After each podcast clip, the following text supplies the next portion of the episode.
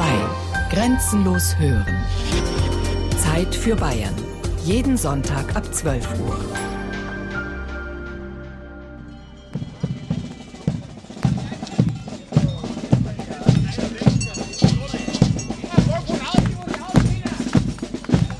Ein Novemberabend im Jahr 2008 in Rußdorf an der Rott. Trommeln gegen die Landwirtschaftspolitik. Rund 2000 Milchbauern aus ganz Bayern haben ihre Gesichter mit Ruß geschwärzt, dunkle Mäntel übergeworfen. Sie protestieren gegen sinkende Milchpreise und gegen das Sterben von immer mehr kleinen Bauernhöfen. Auf dem nächtlichen Rußdorfer Marktplatz steigt ein Haberfeldmeister theatralisch auf eine überdimensionale Milchkanne, deklamiert Feme-Verse gegen Politiker und Agrarfunktionäre. Wo Lug und Trug zum Himmel stinkt, und wo es der Brauch ist, dass man Worte bricht, da kommt das Haberfeldgericht. Da schreien wir's aus, End, was uns unter die Nägel brennt. Wo Großstrukturen werden schaffen, uns Kleine machen's zum Affen. Ist es wahr? Wahr!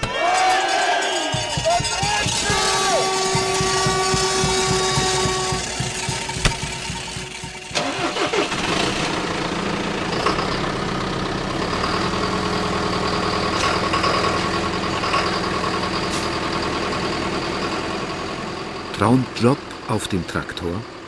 Die Zukunft auf bayerischen Bauernhöfen. Sie hören eine Sendung von Renate Rosberger.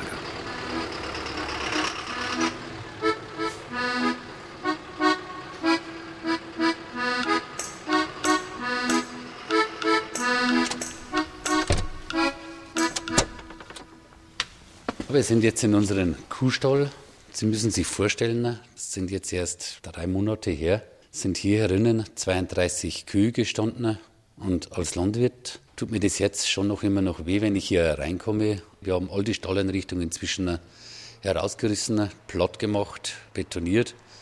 Es ist leise geworden hier herinnen. Das hat es eigentlich nie gegeben. Die Tiere haben dich angeschaut, wenn man aufgemacht hat und haben dich angemut, weil sie was wollten. Und es hat halt was gelebt und es ist fast armselig, wenn man jetzt reinkommt. Er hat mitprotestiert beim Milchstreik 2008, der Landwirt Max Pletl aus Unternagelbach, Niederbayern. Hat wie viele andere die Milch weggeschüttet im Kampf um einen höheren Milchpreis. Als er feststellte, der Erfolg war nur ein Strohfeuer, danach sanken die Preise noch weiter in den Keller, hängte er mit 52 Jahren frustriert den Melkeimer an den Nagel. Wir haben 1982 den Hof übernommen, da hatten wir 80 Pfennig Milchpreis und als wir aufgehört haben, haben wir 24 Cent gehabt. Und wenn man sieht, dass alle Kosten, dann kauft ihr heute einen Schlepper oder Ersatzteile, alle Kosten laufen davon und du sollst immer mit weniger auskommen. Dann gibt es natürlich die Zuwendungen vom Staat, für die wir auch dankbar sind. Aber das ist für das Selbstbewusstsein eines Bauern erschreckend. Wir sind keine Sozialhilfeempfänger, sondern wir sind fleißige, selbstbewusste Leute und wir hätten halt gern unser Geld verdient und da braucht uns auch kein Staat ausgeben. Schon der Vater und der Großvater haben ihr Geld mit der Milchviehhaltung verdient. Der stattliche Hof war immer der größte im Dorf. Max Pletl und seine Frau Brigitte haben den Viehbestand nochmal aufgestockt. Trotzdem reicht es irgendwann nicht mehr. Bei uns wäre sicher eine große Investition angestanden. Was zieht die hinterher? Ich sehe es vor all meinen Lehrlingen. Wenn die fertig waren, musste zu Hause Stall gebaut werden. 20 Kühe müssen auf 40. Die, die 40 Kühe haben, die wollen 80. Es zieht hinterher, man braucht Pachtland. Das kriegst du nicht ganz in der Nähe. Es werden Riesenschlepper, Güllefässer, Ladewagen gekauft. Man braucht Kredite, man wird abhängig von der Bank. Man weiß, man unterschreibt mit diesem Stallbau ein lebenslängliches Arbeiten für die nächsten 20, 30 Jahre bis zur nächsten Generation. Am Anfang hat es mich hart angekommen. Wie dann ein paar Kühe weggegangen sind, die ich gerne mehr habe, die hätte ich bald gemalt. Also das muss ich schon sagen. Nur ein paar Wochen drauf dann und am Sonntag bin ich aufgewacht und habe mir gedacht, ja, das ist ja wie Urlaub. Ich brauche jetzt nicht mehr in der Früh hetzen und stressen, dass Milch fertig ist. Das ist einfach viel gelöster, leichter. Von den vier Kindern haben drei schon andere Berufe gelernt. Industriemechaniker, Hubschrauberelektroniker, Zahnarzthelferin. Jobs, in denen man sein Geld leichter verdienen kann, sagt das Ehepaar nüchtern. Das Verhältnis zu den Kindern ist besser geworden, seit nicht mehr 365 Tage im Jahr die Stallarbeit wartet und die ständige Erwartung, dass jeder dabei mithelfen soll. Arbeit war immer zu viel auf dem Hof. Vom jüngsten Sohn, der noch zur Schule geht, erwarten die Eltern nicht mehr unbedingt, dass er Bauer wird. Aber Grund und Boden soll er mal übernehmen und damit eine Sicherheit, gerade in Zeiten der Wirtschaftskrise. 600 Jahre ist unser Geschlecht auf diesem äh, Betrieb und er hat sich öfter geändert. Auch die Milchverordnung war nicht immer da. Es können auch Jahre kommen, wo das Ganze verpachtet ist und vielleicht wieder mal bei schlechteren Zeiten einer anfängt. Was mir halt nicht gefallen würde, wenn man das Ganze versilbern würde, weil das Geld einfach schnell weg ist. Also ich kann mich da an einen Betrieb erinnern, wo die Eltern gestorben sind und die zwei Kinder haben sich den Betrieb geteilt und der Sohn hat sich sofort einen Porsche gekauft. Dieser Porsche ist schon lang kaputt. Momentan steht der Hof auf mehreren Standbeinen. Mit Mutterkühen, die nicht mehr gemolken werden müssen, betreibt Max Plettel einen kleinen Viehhandel. Er arbeitet weiter in seinem Privatwald, macht Hackschnitzel für ein Biomasse-Heizkraftwerk, an dem er beteiligt ist. Brigitte Plätl betreut weiterhin Urlauber in den beiden Ferienwohnungen auf dem Hof. Mehr als die Hälfte der Einnahmen aber kommt inzwischen vom kommunalen Landschaftspflegedienst, den Max Plätl schon vor einigen Jahren aufgebaut hat, mit vielen Spezialmaschinen stehen wir jetzt vor unserem Ostabschneider. Also da soll diese Äste nicht so reinschauen, den Bussen die Spiegel runterhauen und den Lastwagen. Dann den Heckmulcher, der die Gräben ausmähen kann. Dann haben wir den Mulcher für die Baugebiete. Die Kommunen können sich solche Geräte selber nicht leisten. Und ich habe den Eindruck, dass die ganz froh sind, dass es da Dienstleister gibt, die sich teure Geräte kaufen. Rund 250.000 Euro hat der Landwirt in diese Geräte investiert. Alle vorschriftsmäßig in oranger Signalfarbe RAL 2001. Das ist viel Geld, das erstmal wieder hereinkommen muss. Max Pletl hat inzwischen ein Dutzend Kommunen, die ihn für seine Landschaftspflegedienste bezahlen. Ein Kundenstamm, den er sich mühsam aufbauen musste. Der Preiskampf ist auch hier hart. In den Städten mit Baugebieten werden die Stunden abgerechnet, weil man einfach da nicht Meter machen kann. Und heraus arbeiten wir nach Laufmeter. Da sieht man es also immer, wenn ich das Gerät runterlasse, dann geht da der, der Zähler los. Der hat also da 4607 Meter.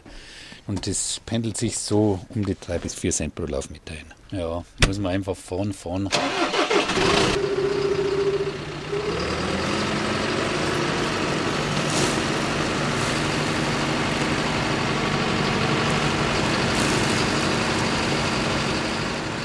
Den halben Sommer über sitzt Max Pletl zehn Stunden täglich in seinem 120 PS Böschungsmäher. Unterbricht mittags nur für eine kurze Brotzeit, die er sich von zu Hause mitgenommen hat. Er ärgert sich über hupende Autofahrer, die ihn nur als Hindernis wahrnehmen.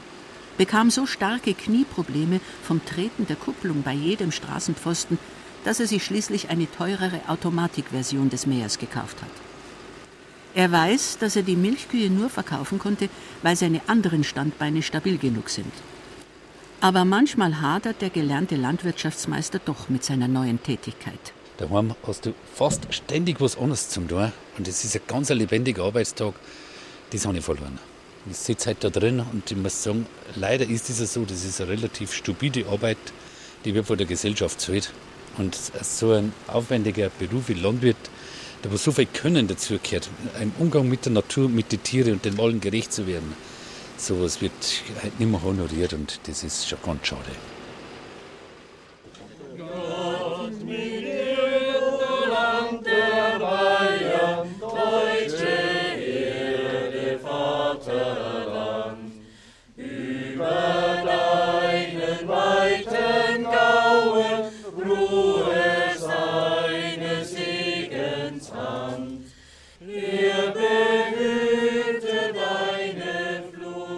Abschlussfeier an der staatlichen höheren Landbauschule Rottal-Münster. 50 junge Landwirte wurden hier dafür ausgebildet, einen großen Bauernhof zu führen. Jetzt ist die Stimmung im bunt mit Sommerblumen geschmückten Schulhof gelöst und locker. Für die Lehrer gibt's launige Geschenke. Da darf ich den Herrn Werner vorbitten. Der Herr Werner, uns das ganze zehn Monate geprägt hat über Kosten sparen, Kosten und so weiter. Und deswegen haben uns mitgedacht, der kriegt ein Sparschwein von uns. Da kann er am Schreibtisch übersitzen, wenn er Kosten spart und die Differenz da reinschmeißen. Kostenrechnung, Betriebswirtschaft, die letzten Feinheiten über Ackerbau und Viehzucht. Zehn Monate lang hat zum Beispiel Veronika Hanselmeier über all dem gebüffelt.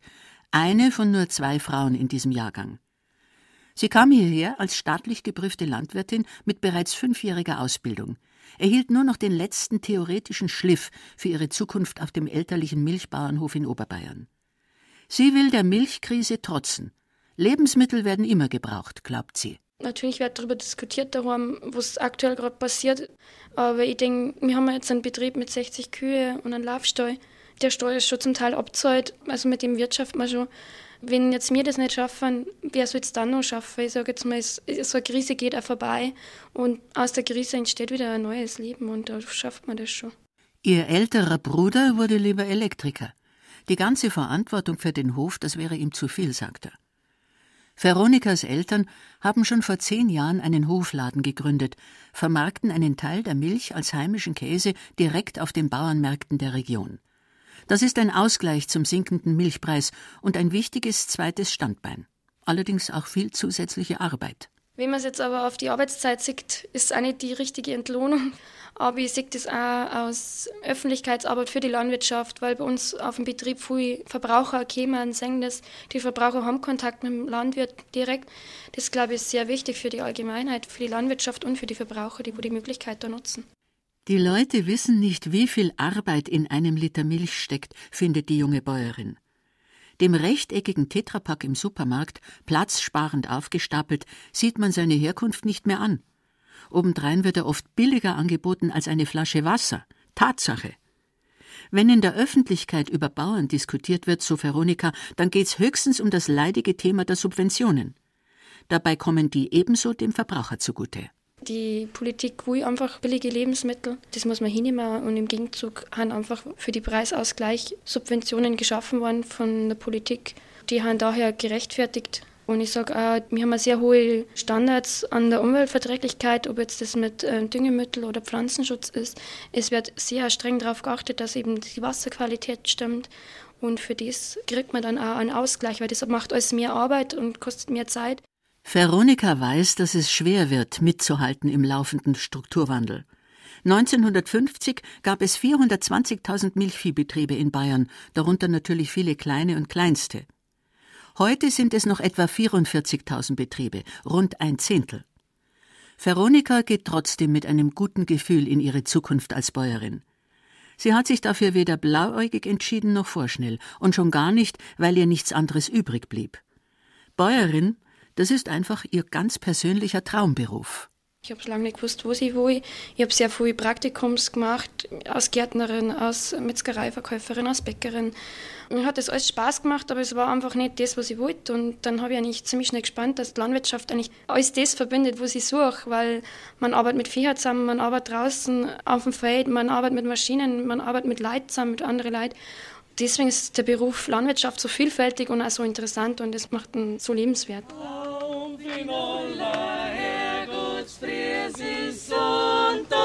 Ja, Sonntag, sie Sonntag am Land. Trotz Sonntagsarbeit und Sieben-Tage-Woche, also doch der Traumjob auf dem Traktor? Wie sieht das eigentlich ein Agrarexperte? Zum Beispiel Robert Schnellhammer, Leiter der staatlichen höheren Landbauschule Rottal-Münster. Rund 117.000 Bauernhöfe gibt es derzeit in Bayern. Als er 1990 an der Schule angefangen hat, waren es noch doppelt so viele. Das Tempo schwankt immer etwas, je nachdem, also wie gerade auch die übrige wirtschaftliche Lage ist und wie gerade die saisonellen Preise sind. Aber so der Trend liegt bei etwa 3% der Betriebe, die jährlich aufhören, jeweils von der Ausgangsbasis. Und ich denke also, dass sich an dem Trend grundsätzlich kurzfristig nichts ändern wird, weil einfach der technische Fortschritt dahinter steckt, sonst nichts. Die Maschinen werden größer, breiter, schwerer, die Ställe werden größer. Man kann also mit immer weniger Arbeitskräften immer mehr bewirtschaften und das ist der Hintergrund für einen Strukturwandel. 1925 versorgte ein bayerischer Bauernhof im Schnitt nur zehn Menschen mit Nahrungsmitteln. 1990 waren es schon 66, 2007 schließlich 120. Die Landwirtschaft, so Robert Schnellhammer, mache nichts anderes mit als die übrige Wirtschaft auch. Je mehr Technik, umso mehr Rationalisierung und Kostendruck. Trotzdem sorgt er sich nicht um die Bewirtschaftung bayerischer Böden, denn die größer werdenden Betriebe übernehmen die Flächen der kleinen. Es wird jeder Hektar auch in Zukunft bewirtschaftet werden. Die Frage ist nur von wem. Wir haben eine steigende Weltbevölkerung, wir haben einen sehr hohen Energieverbrauch, wir haben einen Rückgang der fossilen Energie.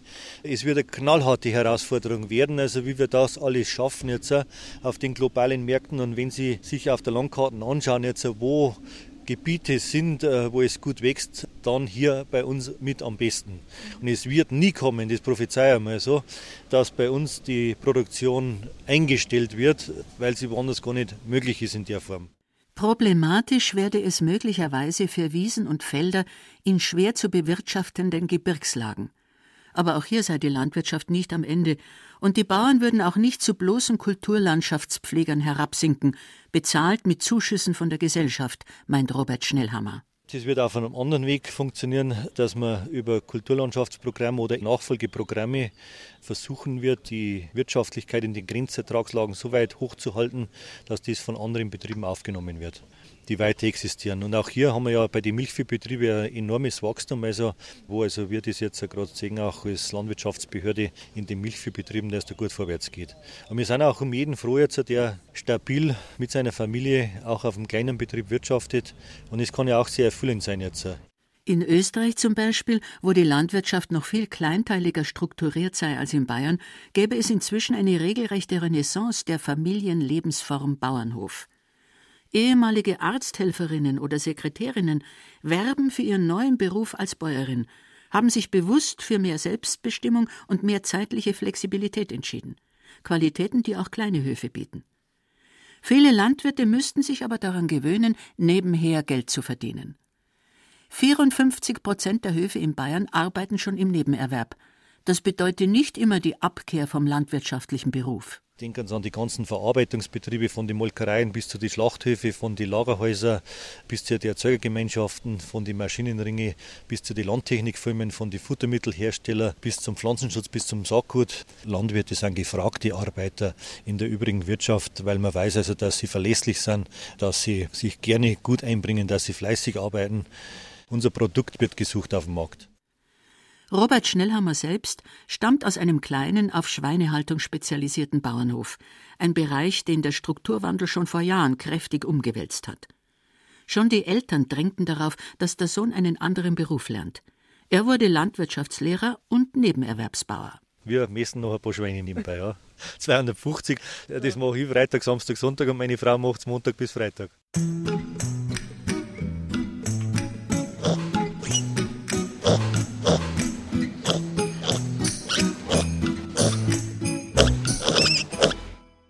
Der Bauernhof von Manfred Aue in Spitzöd im Landkreis Passau, die Agrarregion mit der höchsten Schweinedichte in Bayern. Im Innenhof blühen Blumen, ein Granitbrunnen plätschert, es riecht viel dezenter nach Saustall, als man erwartet. Dabei leben hier rund 2000 Tiere. Der Landwirt öffnet eine von mehreren Stalltüren. Das tue ich deswegen das Pfeifer, dass die Tiere nicht erschrecken, weil sie sonst haben weil die erschrecken. Sonst wären sie nicht gewohnt, dass jetzt um die Zeit wieder in den Stall reingeht. Normal haben die jetzt Nachmittagsruhe praktisch. Und, nein, aber das ist nicht so ernst, aber die, die stehen natürlich schnell auf und erschrecken dann und deswegen pfeift man ein bisschen. 70 Muttersauen stehen hier in Boxen aus Edelstahl. Die Böden aus farbigem Kunststoff, die Wände mit Spezialfarbe abwaschbar gemacht. Alles ist top hygienisch. Ein moderner Hightech-Bauernhof, der nichts dem Zufall überlässt schon gar nicht die Ferkel und damit die Fleischproduktion. Die Sauen sind jetzt, also die Gruppe ist jetzt vor gut drei Wochen besamt worden und die drübere Gruppe ist diese Woche Montag, Dienstag besamt worden. Man kann die Sauen ab dem 24. Tag nach der Besammlung kann man die scannen, das heißt, die werden Ultraschall untersucht und wird dadurch festgestellt, ob die jetzt trächtig sind oder nicht. Eine Muttersau bekommt im Jahr im Schnitt circa bei unseren Rassen so im Schnitt 24 Ferkeln.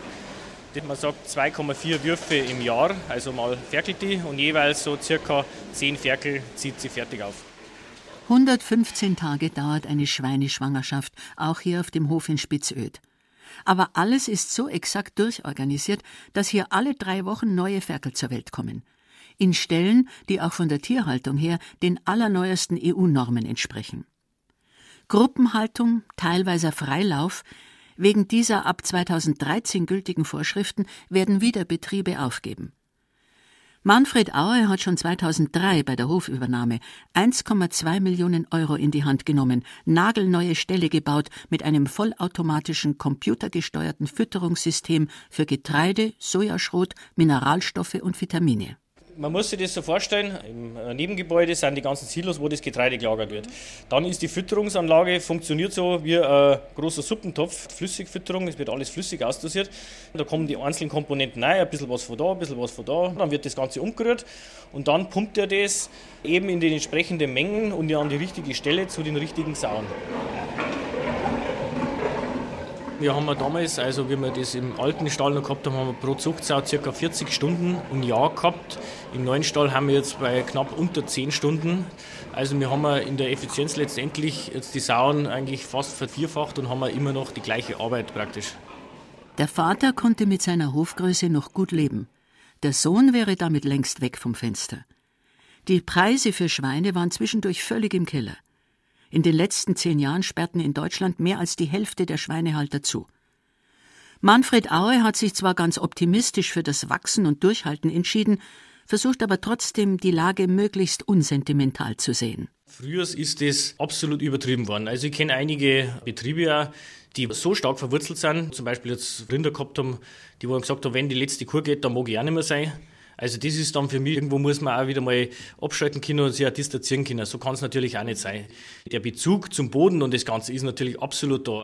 Aber natürlich, die eigentliche Person ist immer nur an erster Rangfolge zum Sehen. Und wenn ich halt sage, ich kann daraus nicht mehr produzieren und ich habe andere Neigungen oder was, dann muss man durchaus auch mal so flexibel sein, dass man sagt, okay, ich verpachte jetzt den Grund oder auch den Stall oder was und ich mache irgendwas ganz was anderes, was mir eigentlich meinen Neigungen oder was besser entspricht. Manfred Aue, einziger Sohn und Hofnachfolger, nahm sich selbst Zeit mit seiner Entscheidung.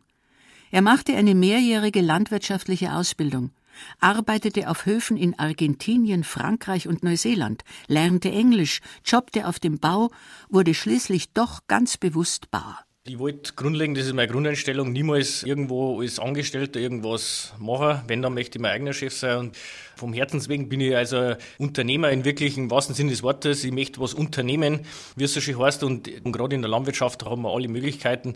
Dadurch baut man sich eine eigene Motivation auf. Und wenn man in der Früh schon aufsteht und sagt, sauber, heute freue ich mich schon auf das oder das wird zu machen, ist zwar nicht jeden Tag so, aber in der Regel kann man sich selber dadurch sehr gut motivieren. Die Zukunft gehört den Agrarmanagern, findet der 36-Jährige, der seine Zahlen täglich am Stallcomputer kontrolliert.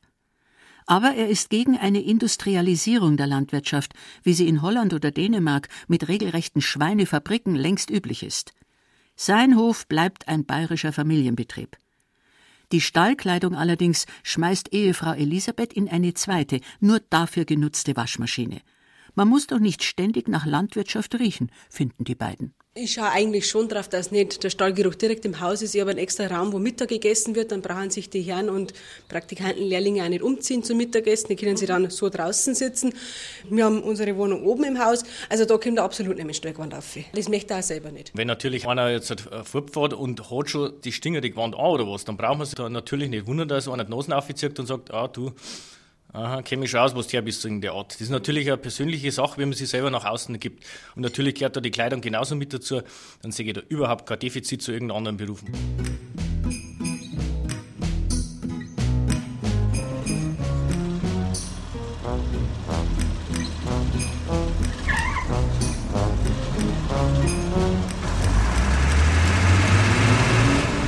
Im Einsatz auf seinem Mähdrescher Albert Berg, 55 Jahre alt, Vollerwerbsbauer mit reinem Ackerbaubetrieb.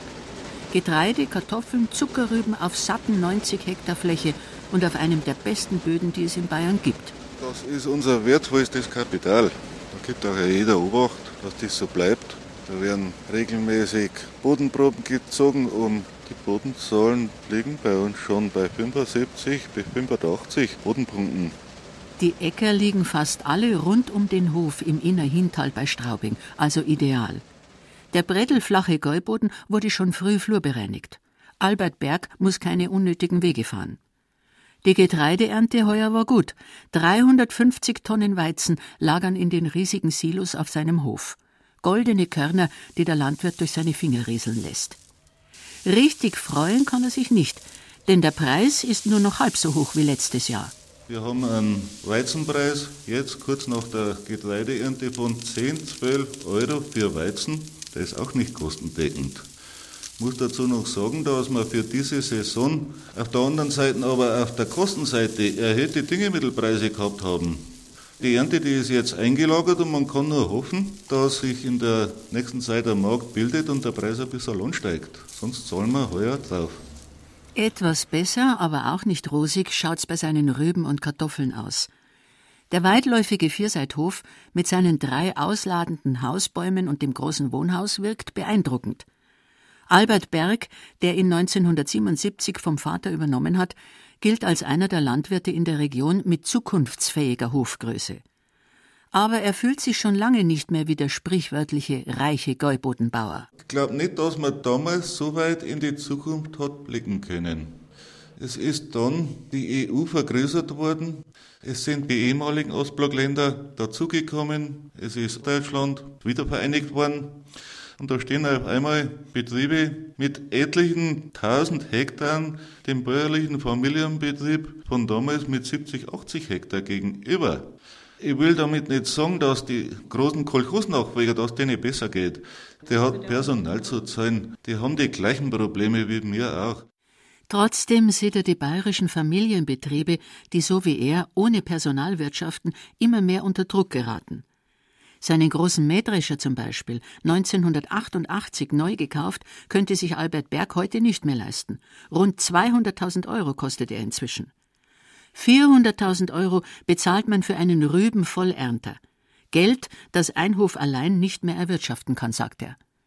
Landwirte müssten sich wahrscheinlich daran gewöhnen, teure Maschinen gemeinsam zu kaufen und zu nutzen. Er behilft sich mit seiner eigenen Hofwerkstatt. Ich zeige einer, bloß damit sie mal einen Eindruck gewinnen. Gehen wir mal da rein. Ich bin gerade beim Umrissen von einem Förderband. Hier verbringe ich die meiste Zeit daheim, wenn es um Hofarbeiten geht. Im Winter kann man einheizen, man kann es aushalten da, kann man da viel Geld sparen, indem ich einfach Maschinenarbeiten selber erledige. Albert Berg bewirtschaftet seinen riesigen Hof allein. Die gelegentliche Jagd mit Hund Anker ist der einzige Ausgleich zu den vielen Arbeitsstunden. Er sieht sich als Sklave der EU-Bürokratie, abhängig von Zuschüssen, ohne die selbst sein großer Hof finanziell nicht mehr hinkäme. Seinem 14-jährigen Sohn, der aufs Gymnasium geht, wird er raten, vorsichtshalber einen zweiten Beruf zu lernen.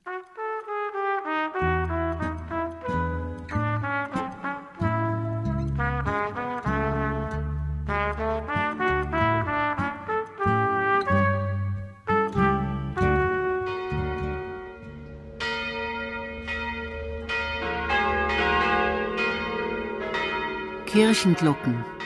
Alltag für Sebastian Nüssel aus Kleinweigs, ebenfalls ein Dorf im Gäuboden.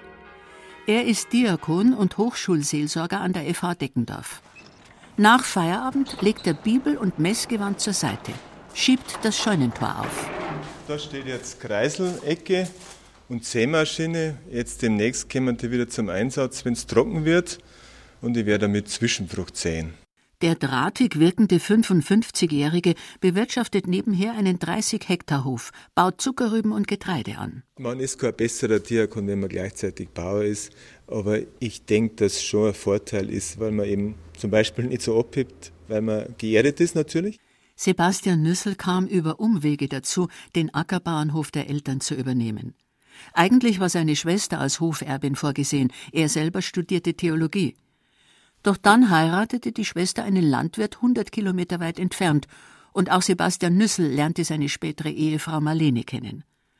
Also machte er nach der Diplom-Theologie noch seinen Landwirtschaftsmeister, wurde Mitte der 80er Jahre Bauer mit großem Idealismus. Das ist ja ein ganz einmaliger Beruf. Wenn man jetzt vom Christlichen her sagt, dass ja das äh, ständige Verbindung im Mittelpunkt vom Christentum steht natürlich, das Essen und Trinken steht natürlich Brot und Wein.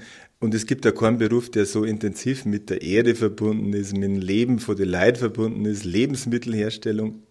Wobei das natürlich alles äh, von vielen anders gesehen wird, aber ich finde diese spirituelle Dimension, wenn man es jetzt mal so ausdrücken will, die gibt es einfach in der Landwirtschaft und äh, der Beruf ist schon mal deswegen schön. Dafür muss man auch nicht gleich Biobauer werden, betont er. Sebastian Nüssel entschied sich ganz bewusst, gewissenhaft konventionell zu wirtschaften. Er wehrt sich bis heute gegen den Begriff des Nahrungsmittelproduzenten. Zu viel Betriebswirtschaft, sagt er, schadet dem Verantwortungsgefühl. Die angebauten Kartoffeln vermarktete die Familie direkt ab Hof, genoss die Kundennähe. Bäuerin, findet Marlene Nüssel, war für sie außerdem der ideale Beruf, um ihre drei Kinder großzukriegen. Weil ich eigentlich nie den Druck hatte, ich muss jetzt um 8 Uhr an einem Arbeitsplatz sein und ein Kind ist krank und ich muss jetzt mich darum kümmern, wie das versorgt wird sondern ich konnte immer, wenn die Kinder wirklich krank waren, auch da sein. Also das ist, glaube ich, was, was viele, die irgendwo hingehen, um berufstätig zu sein und pünktlich erscheinen müssen mit der Stechuhr, also die dann einfach Probleme haben. Es spielt auch rein, dass man viele Freiräume hat als Landwirt, die hat man einfach, auch wenn einer fleißiger ist wie ich. Wenn es nicht sehr wetterabhängig sind, dann kann man natürlich Arbeiten schieben, man kann sich Zeit nehmen für was anderes. Bauern haben zwar nie Zeit, aber wenn irgendeine Beerdigung ist am Land, dann haben plötzlich alle Zeit. Und das ist ja schon schön. Marlene Nüssel, die aus einem westfälischen Bauernhof stammt, konnte nebenher ihre künstlerischen Neigungen ausleben, machte eine Ausbildung zur Kräuterpädagogin. Sie gibt inzwischen Kurse, weil sie es schade findet, dass immer mehr Menschen den Bezug zu Erde, Pflanzen, Natur verlieren. Sie sind einfach weit weg. Also ich, ich, bin da schon nicht ganz unbarmherzig, weil ich ja auch weiß, wie es ist, wenn man nicht dort aufgewachsen ist. Wenn man keinen Kontakt ähm, gehabt hat, dann kann man es nicht haben. Aber ich glaube, dass ja jeder von uns irgendwo noch spannt. Natur ist so Teil von uns. Wir können uns nicht ganz losgelöst davon sehen. Auch wenn man privat einen Garten oder einen Rasen pflegt, der eine Monokultur ist und wo nichts anderes wachsen darf. Irgendwo, glaube ich, hat jeder Mensch eine gewisse Sehnsucht nach diesem, wo, woher kommt. Die aktuelle Agrarentwicklung machte aber auch vor dem Bauernhof in Kleinweigs nicht Halt. Die Preise für Kartoffeln wurden mit den Jahren immer schlechter. Der Hof geriet im Strukturwandel ins Hintertreffen, ist für einen Vollerwerb im Gäuboden eigentlich zu klein. Sebastian Nüssel begann als Diakon zu arbeiten, zunächst nebenher, inzwischen in Vollzeit. Die Landwirtschaft stellte die Familie auf einfachere Kulturen um obwohl Verpachten mit rund 650 Euro pro Jahr für den Hektar durchaus verlockend wäre. Auch im Gäuboden gilt, wer im Rennen bleiben will, muss vergrößern. Doch so weit den Boden herzugeben, ist das Ehepaar Nüssel nicht. Ich sehe es jetzt bei Sebastian schon so, ähm, es ist etwas, was ihm die Eltern übergeben haben. Und ich bin selber so aufgewachsen. Es war sogar Spruch bei uns über dem Herdfeuer, was man halt bekommen hat von den Eltern, das soll man halt hüten und in Ehren halten. Und ich denke, das sitzt sehr tief. Mir ist es zu neu, was auf meinem Acker passiert. Ich kann das einfach nicht haben, dass da jetzt plötzlich bei jedem Wetter da durchgefahren wird und furchtbar viel Wasser drinsteht. Also das tat mir einfach zu weh da. Ich möchte schon ein bisschen wissen, was auf meinem Acker passiert und dass der nicht jetzt mit Gewalt behandelt wird und dass der jetzt ähm, fruchtbar bleibt, da möchte ich schon dafür sorgen können. Und das ist ja etwas, was natürlich jetzt noch meine Aufgabe ist. Und vielleicht noch die seiner Kinder, auch wenn die völlig andere Berufe anstreben. Alle drei studieren. Dafür braucht das Ehepaar das zusätzliche Geld aus der Landwirtschaft momentan dringend.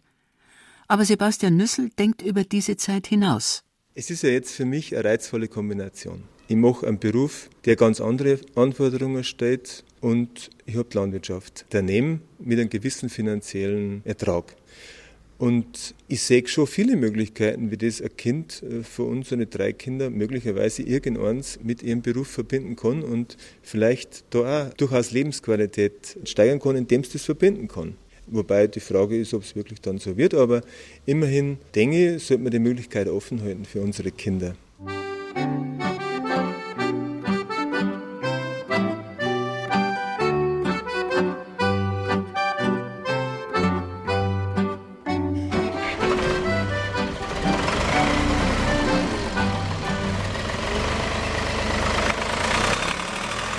Helmut Brunner, 55 Jahre, bayerischer Landwirtschaftsminister, in ungewohnter Kleidung in Zachenberg im Bayerischen Wald. Ich habe heute eine komplette Waldarbeiterkleidung an, weil ich die Zeit nutze. Heute und morgen brauche ich nicht nach München und ich möchte gerne in meinem Wald arbeiten. Das ist ja für mich sowieso Erholung. Die frische Luft, kein Telefon, die Natur, ah, das ist einfach wunderbar. Der Minister muss manchmal den Kopf frei bekommen von den Sorgen der bayerischen Bauern. Das gelingt ihm am besten bei der körperlichen Arbeit auf dem Korlbauernhof, so der Hausname des Brunnerschen Bauernhofs. 17 Jahre alt war der heutige Korlbauer Helmut Brunner, als er ihn nach dem frühen Tod des Vaters übernahm und nie ganz aufgegeben hat, auch wenn er inzwischen nur noch selten selbst dort werkelt. Den Betrieb bewirtschafte ich seit dem Einzug in den Bayerischen Landtag eigentlich nur noch ganz extensiv, ohne Pachtflächen. Das heißt, ich habe knapp 20 Hektar Grünland, Weidewirtschaft, Kalbinnenaufzucht, in Zusammenarbeit mit der Familie, mit der Nachbarschaft, mit Maschinenring geht das, weil das arbeitswirtschaftlich nicht sehr aufwendig ist. Allerdings möchte ich lieber keine wirtschaftliche Bilanzen ziehen. Aber mir war es wichtig, dass ich meine Bodenhaftigkeit nicht verliere und dass ich mich nicht ganz abhängig mache von der Politik. Landwirtschaftsminister in Zeiten wie diesen ist nicht einfach. Die Milchbauern sind momentan seine größten Sorgenkinder. Die Europäische Union will ab 2015 die Milchquotenregelung kippen. Brüssel will Geld sparen. Der freie Markt soll die europaweite Überproduktion regeln.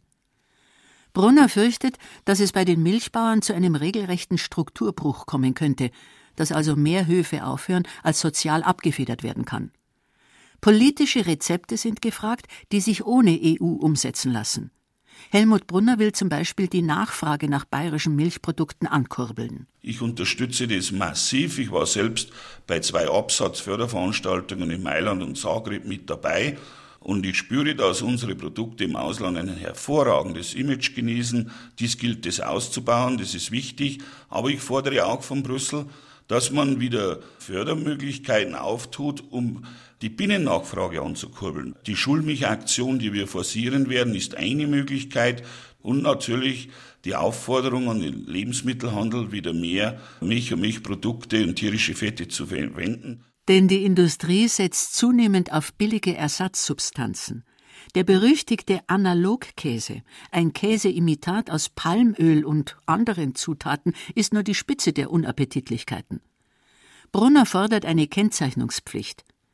Quasi nebenher kämpft er gegen Begehrlichkeiten aus dem Norden und Osten Deutschlands. Jeder dritte deutsche Bauernhof steht zwar in Bayern, aber die Höfe sind im Vergleich relativ klein. Mancher wünscht sich insgeheim, dass die Kleinen den Großen in Deutschland Platz machen. Aber Bayern will seine Bauern halten. Wer sonst soll bezahlbar die Landschaft pflegen? Es geht ja nicht nur um die Aufrechterhaltung einer Branche, sondern es geht um den gesamten ländlichen Raum. Wir brauchen also eine intakte Landwirtschaft für den Tourismus, aber auch für den Wohnwert der Einheimischen. Ich spüre, dass man von der Kommissarin her in Brüssel schon auch den Wert und die Bedeutung gerade der Berglandwirtschaft anerkennt, dass man weiß, dass man über das Produkt allein nicht einen ausreichenden Erlös erzielen kann. Ohne Zuschüsse wird es also auch in Zukunft nicht funktionieren. Aber wie billig dürfen bäuerliche Produkte bleiben? 1950 gab ein Deutscher noch die Hälfte seines Einkommens fürs Essen aus. Heute gerade mal 10 Prozent, so wenig wie sonst kein Europäer.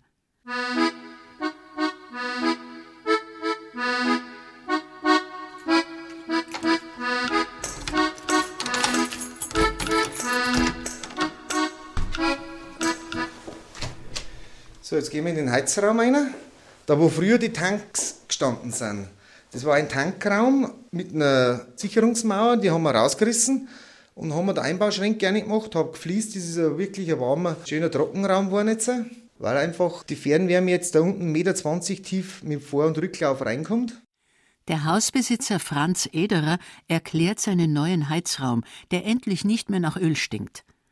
Das heiße Wasser für die Heizkörper im Haus kommt jetzt über eine unterirdische Leitung vom Nachbarn, dem Landwirt Josef Haller. Im Blockheizkraftwerk seiner Biogasanlage stampfen die Motoren. Wir produzieren in der Stunde 500 Kilowatt Strom und uh, ungefähr die gleiche verfügbare Wärmemenge. Den Strom speisen wir ins Netz der E.ON ein. Die Wärme verteilen wir über ein Nahwärmenetz, das die Betreibergemeinschaft selber gebaut hat und damit praktisch die Häuser im Dorf heizt. 115 Einwohner hat das Dörfchen Schäferei in der Nähe der Oberpfälzer Kleinstadt Waldmünchen. Rund ein Drittel hat sich inzwischen anschließen lassen an die neue Energiequelle, vor allem weil man im Vergleich zur früheren Ölheizung deutlich Geld spart. Argwöhnisch waren sie anfangs aber schon, zum Beispiel Franz Ederer und Lisa Schupp. Total Skeptiker gewesen, weil ich ein unmittelbarer Nachbar bin, ich bin ja bloß 50 Meter weg. Und da habe ich schon Angst gehabt, einfach von Lärm, Gestank etc., weil man einfach zwing Wissen gehabt hat. Aber jetzt im Nachhinein, das haben sie so gedämmt und da, wenn man selbst abends um 10 Uhr heraus ist, ganz still ist, man hört überhaupt nichts. Und ich meine, ich finanziere jetzt keinen Ölscheich mehr. Das Geld das bleibt von mir da im Dorf. Und es werden auch Arbeitsplätze erhalten. Und ich meine, ich habe Kinder und ich möchte, dass die auch mal da noch leben können, dass die Umwelt einfach nicht und dass sie noch eine Zukunft haben. Zukunft ist die Biogasanlage vor allem für die sechs Bauern, die sie 2006 gemeinsam gebaut haben, für 1,2 Millionen Euro. Sie haben dafür ihre Ackerbau- und Milchbauernhöfe ganz oder teilweise aufgegeben. Der 34-jährige Vollerwerbsbauer Michael Ring hat viel mit seinem Vater diskutiert, sprang als Energiewirt ins kalte Wasser. Jahrzehntelang hat man von der Landwirtschaft oder Milchviehhaltung gelebt und dann von heute auf morgen steigt man aus einem Zweig aus und einen anderen Zweig gründet man. Das ist dann im Endeffekt von 0 auf 100. Milchviehhaltung gibt man auf, weil das Kapital zum Teil braucht man, dass man die Biogasanlage realisieren kann. Und dann, wenn ich jetzt da investiere, steckt mein ganzes Geld, im Endeffekt den ganzen Grundstock vom Betrieb da rein und dann kommt da nichts wieder raus. Also gibt es da irgendwelche Schwierigkeiten, Anlaufschwierigkeiten oder es funktioniert was mit der Technik nicht, dann hat man schon ein Problem, weil von was lebt man dann? Mit einem 13 Tonnen Radlader füttert Michael Ring jetzt nicht mehr seine Kühe, sondern Bakterien, die in unterirdischen Betonkammern leben. Sie verwandeln Pflanzen in Methangas und damit in Energie. Verfüttert wird an sie die Pflanzenmasse, die in Fahrsilos rund um die Anlage lagert. Es ist fast wie die alte tägliche Stallarbeit, weil die sechs Bauern absolut regelmäßig die sogenannte Dosierstation füllen müssen. Ja, das äh, passiert eigentlich stündlich und mal in einem relativ genauen Rhythmus passieren, weil diese Methanbakterien sehr anspruchsvoll sind und äh, große Schwankungen können die nicht so gut vertragen. Der Landwirt Sepp Haller hatte die Idee für die Biogasanlage und ist auch heute noch der geistige Motor. Energie regional erzeugen, statt von weit her und teuer aus den Krisenregionen der Erde zu importieren, ist einer der großen Gedanken, die ihn bewegen. Das verleitet ihn aber nicht dazu, die Felder und Wiesen rund ums Dorf nur noch für die Energieproduktion nutzen zu wollen. Wir haben nach wie vor Milchbauern, Fleischproduzenten, Ferkelerzeuger und äh, Getreidebauern. Und dieses ausgewogene Verhältnis, glaube ich, das ist auch richtig. Ich halte es für sinnvoll, dass man sie ergänzt, dass man diesen Energiemarkt, der ja ein Nachfragemarkt ist, dass man den vielleicht dazu hernimmt, dass man den Lebensmittelmarkt ein bisschen entlastet. Dann haben wir beide was davon. Und dann brauchen wir eben, wenn man weniger Milch produziert zum Beispiel, und für 10% des Futters an einer Biogasanlage fährt, dann braucht man das nicht wegwerfen, sondern dann hätte man ja daraus auch einen Ertrag. Und es war beide Gruppen geholfen. Statt zu jammern und zu demonstrieren, meint Sepp Haller, könnten die Milchbauern so endlich der fatalen Überproduktion entkommen, denn die verderbe ihnen letztlich die Preise. Sepp Haller sieht auch kein grundsätzlich ethisches oder ökologisches Problem darin, Nahrungsmittel in Strom und Wärme zu verwandeln. Das wird ja hauptsächlich unter dem Aspekt diskutiert, dass auf der Welt immer nur Menschen verhungern müssen. Eine alte Erfahrung zeigt aber, dass man von Deutschland oder von Europa aus nicht die dritte Welt ernähren kann. Die verhungernden Menschen, denen kann man nur helfen, wenn man da die Landwirtschaft stärkt, wo der das Essen braucht. Ansonsten denke ich, die Pflanze wächst ja mit Sonnenlicht und Wärme, mit Wasser und Nährstoffen aus dem Boden. Und wenn ich jetzt so sage, wir nutzen die Pflanze energetisch nur insoweit, dass man die Energie, die die Pflanze gespeichert hat, dass wir da wieder frei kriegen. Und die Nährstoffe gehen wir ja dem Boden zurück und somit schafft man einen Kreislauf. Weniger verträglich wäre es allerdings, so wie es viele Biogasanlagenbetreiber machen, dann nur noch die besonders energiereichen Maispflanzen in Monokultur anzubauen. Die sechs Bauern im Dorf Schäferei bleiben wie bisher bei Gras, Getreide und Mais, ernten sie aber gemeinsam ab, vertreten sich sogar gegenseitig bei Krankheit, haben einen ausgeklügelten Dienstplan für die tägliche Arbeit. Diese Angst vor der Gemeinschaft, die verstehe ich manchmal nicht. Das sieht man nur von der negativen Seite. Wir sind sechs Bauern, wir wirtschaften inzwischen drei Jahre miteinander. Wir wissen ganz genau, dass das auch Probleme gibt, aber wir organisieren unsere Gemeinschaft ganz bewusst auf der emotionalen Seite und wir nehmen dann die Vorteile auf der wirtschaftlichen Seite mit. Gerade für Landwirte, die erklärten Alleineentscheider und Alleinearbeiter ein Schritt, der am alten Selbstverständnis kratzt.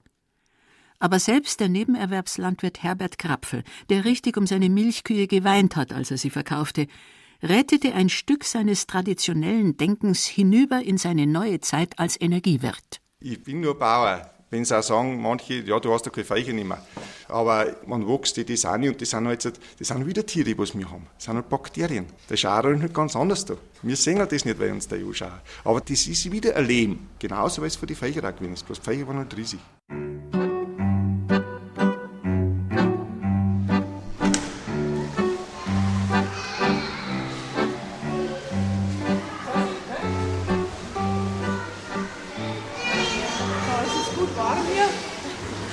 Große Rutsche wartet natürlich auch auf die Kinder, ein kleiner Nichtschwimmerbereich und natürlich eine große Terrasse, die ins Freie führt. Empfangsdame Elisabeth Kriegel führt neue Gäste durch den Schreinerhof, der idyllisch am Ortsrand von Schönberg im Bayerischen Wald liegt. Hallenbad, Sauna mit Brechelbad, ein großes Kinderspielzimmer mit Kinderkino, ein all-inclusive Restaurant im rustikalen Holz- und Heustadelstil. Auf den ersten Blick merkt man nicht, dass es hier nicht nur ländliche Kulisse, sondern auch noch eine richtige Landwirtschaft gibt. Jetzt gehen wir mal zum Bauernhof raus. Okay?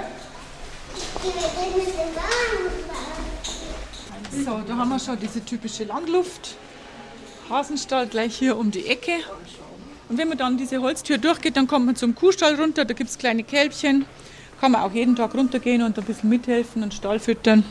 Natürlich auch Ponyreiten oder Traktorfahren, das bieten wir ja täglich an. Im Innenhof steht eine ganze Armada an Plastik-Trettraktoren. Ländliche Symbole wie Gießkanne oder Heurechen prangen an den Türen zu den schicken, mit viel Holz eingerichteten Hotelappartements. Rund 1000 Familien pro Jahr lassen sich davon anlocken, auf der Suche nach Landluft. Viele Kinder wissen ja gar nicht mehr, woher die Milch kommt. Klar, man hat das schon mal, wenn man vielleicht ein Bilderbuch anguckt, dann hat man das den Kindern vielleicht gesagt, da kommt Milch her, ja. Aber mehr dann auch wieder nicht. Wir sind natürlich äh, Städter, insofern ist es vielleicht auch wichtig, hochgestochen in der Erziehung zu sagen, das muss irgendwo mit vorkommen. Ne? Dass man irgendwo sagt, wo kommt das her, meinetwegen, was auf dem Tisch äh, steht, platt gesagt. Insofern ist es schon mal interessant, ne? wenn man solche Kombinationen hat, Urlaub machen, so ein bisschen gehobeneres Ambiente und aber trotzdem noch ein Bauernhof dabei, ist ja ideal. In das gehobene Ambiente hat der Landwirt Günther Schon im letzten Jahr satte 5 Millionen Euro investiert und machte so aus dem schon seit 1960 nebenbei touristisch genutzten Ferienbauernhof ein Vier-Sterne-Hotel. Eine Familie zahlt hier für eine Nacht rund 230 Euro, all inclusive – das ist preislich eine Liga, die weit über den bescheidenen Anfängen des Tourismus auf dem Schreinerhof liegt. Da haben die Eltern auch da angefangen gehabt, also damals mit Duschen und WC. Wie es damals üblich war, haben halt wir Kinder dann im Sommer raus müssen und auf ein Zimmer zusammengelegt und haben halt einfach jetzt Fleckerl noch vermietet. für uns war das mehr oder weniger ein Abenteuer, letztendlich war es gar nicht so. Aber da haben da die Eltern ab und zu im Schlafzimmer gerannt, weil man gesagt man muss da wirklich noch das Letzte rausquetschen, wenn man die Buchung hat. Aus den einfachen Pensionsbetten mit geblümter Bauernbettwäsche wurden später immer mehr Ferienwohnungen, teils staatlich gefördert als Modellprojekt für die Umnutzung landwirtschaftlicher Altgebäude. Der Heustadel wurde entkernt und zu Appartements ausgebaut, dann ein Getreidespeicher, schließlich der alte Kuhstall. Im Jahr 2000 schaffte Günther Schon seine Milchkühe ab genervt vor allem von immer neuen EU-Vorschriften. Die reine Landwirtschaft war eigentlich das, dass immer die Begrenzungen da waren. Immer staatlich, immer das Negativ-Image, so quasi, es geht schlecht. Das haben wir nie gehabt, wir haben nie gejammert, wir haben nie gesagt, man verdient zu wenig. Wir haben eigentlich immer gut verdient, ich möchte auch nicht jammern. Also, wir haben auch deswegen nicht umgestellt, weil man sagt, man möchte jetzt da mehr verdienen oder wie auch immer, das war nicht der Grund. Also einfach nur, weil man gesagt hat, in der Landwirtschaft die ganzen Sachzwänge, Dabei strebte der gelernte Landwirtschaftsmeister jahrelang mit aller Kraft in die Intensivlandwirtschaft. Die gerade mal 13 Milchkühe der Eltern stockte der Sohn auf 200 Rinder auf. Zu den 16 Hektar Grund pachtete er weitere 100 dazu. Zusätzlich gründete er eine Dienstleistungsfirma mit Landmaschinen. Ende der 90er Jahre überlegte er schließlich, seinen Bayerwaldhof zu verkaufen und ein richtig großer Ostbauer in den neuen Bundesländern zu werden, also ein vermeintlicher Gewinner des Strukturwandels. Da hätte man natürlich für so einen Betrieb damals das Zehnfache mindestens gekriegt. Also man hätte da schon auf eine interessante Betriebsgröße so von 800 bis 1000 Hektar kommen können. Als unternehmerisch denkender Landwirt war es sicherlich eine Frage, wo man gesagt hat, es ist wert, darüber nachzudenken. Nach vier Tagen Sightseeing im Osten blies Günther schon seine Pläne ab. Was betriebswirtschaftlich verlockend schien, wäre menschlich für die Familie schwer zu packen gewesen. Als besser Wessi im Osten, das wurde ihm klar, wäre er dort nie wirklich anerkannt worden. Dann haben wir gesagt, okay, was machen wir mit unserer Landwirtschaft? Also nochmal expandieren. War ja schon genehmigt vom Landratsamt und so weiter hat man aber dann auch wieder gesagt, okay, es ist letztendlich ein Karussell, in dem man drin ist. Also man dreht sich, man muss Quote zukaufen, man muss Viecher aufstocken, man braucht Fläche. Und rund, wie gesagt, die Fläche war natürlich nicht da, man hat weiter müssen, weil mehrere Landwirte in unserem Raum recht aktiv waren damals. Natürlich da der Konkurrenzkampf da war. Machen wir es genau umgekehrt. Dann haben wir gesagt, machen wir den Bauernhof einfach zur Attraktion. Erlebbar, fühlbar, greifbar und haben wir einen Erlebnisbauernhof draus gemacht. Der besteht aus rund 50 Mutterkühen, die extensiv auf den Wiesen gehalten werden und damit weiter sein Pachtland pflegen. Keiner will es zurückhaben, die Verpächter haben ihre Höfe längst aufgegeben. Hinterm Stall ein Streichelzoo. Ziegen, Schafe, Ponys. Alle mit Namen, die in bunter Farbe auf putzige kleine Holzställe gepinselt sind. Landwirtschaftskulisse für Städter. PC. Auf Kommando geht da gar nichts die Zeit spricht da jetzt wieder für uns. Vorher hat es gegen uns gesprochen, wo man gesagt hat, die Landwirtschaft wird weniger, wird unattraktiver. Und dann haben wir gesagt, machen wir es umgekehrt, Landwirtschaft wird seltener. Also bieten wir mir den Seltenheitsfaktor wieder als Erlebnis an. Also intensive Landwirtschaft, wenn Sie heute in den östlichen Bundesländern fahren, dann dürfen Sie in keinen Betrieb rein. Das wird bei uns früher oder später in der Tendenz natürlich genauso werden. Dann haben wir natürlich wieder den Wettbewerbsvorteil, weil wir ja mir den Zugang zur Landwirtschaft ermöglichen. Der 49-Jährige ist kein Zyniker, macht sich aber auch keine Illusionen über seine Gäste. Die absoluten Großstädter, sagt er, die fliegen sowieso nach Mallorca. Er hat paradoxerweise vor allem Gäste aus ländlichen Regionen. Die empfinden zwischen Ponyreiten und Heubad doch ein leises Stück Bedauern darüber, dass auch bei ihnen zu Hause immer mehr echte Bauernhöfe verschwinden. Also ich finde es jetzt einfach schön, Bauern am Ort zu haben und von der Ernährung sowieso. Also ich esse jetzt selber kein Fleisch, aber das für die Familie möchte ich nicht unbedingt aus, was weiß ich, Belgien dann alles haben. Das ist ja schon wichtig, dass die überleben, weil woher kommt dann Milch und es kommt dann alles klar. Man sieht ja immer im Regal, die irische Butter würde ich nie kaufen. Also das sind auch unsere Arbeitsplätze, wo da dran hängen. Und ja, wir gehören ja irgendwie zusammen als Deutschland so. Ich denke mal, das gehört irgendwo noch im Bereich Deutschland dazu dass irgendwo der Bauernhof oder der klassische Bauer noch vorhanden ist. Vielleicht in Bayern erst recht. Aber sie wird sich weiter verändern, die klassische bayerische Bauernhoflandschaft. Manche werden aufhören, andere ihre Zukunft in immer größeren Höfen finden. Manche werden sich auf dem speziellen Markt der Biolandwirtschaft behaupten, der gerade in Bayern noch Chancen bietet. Manche werden ihre Zukunft in neuen Ideen entdecken, vom Biogas bis zum Böschungsmähen, vom Hofladen bis zum ländlichen Partyservice. Sehen wir es einfach optimistisch. Vielleicht wird die Bauernhoflandschaft einfach noch ein Stück bunter und vielfältiger in Bayern.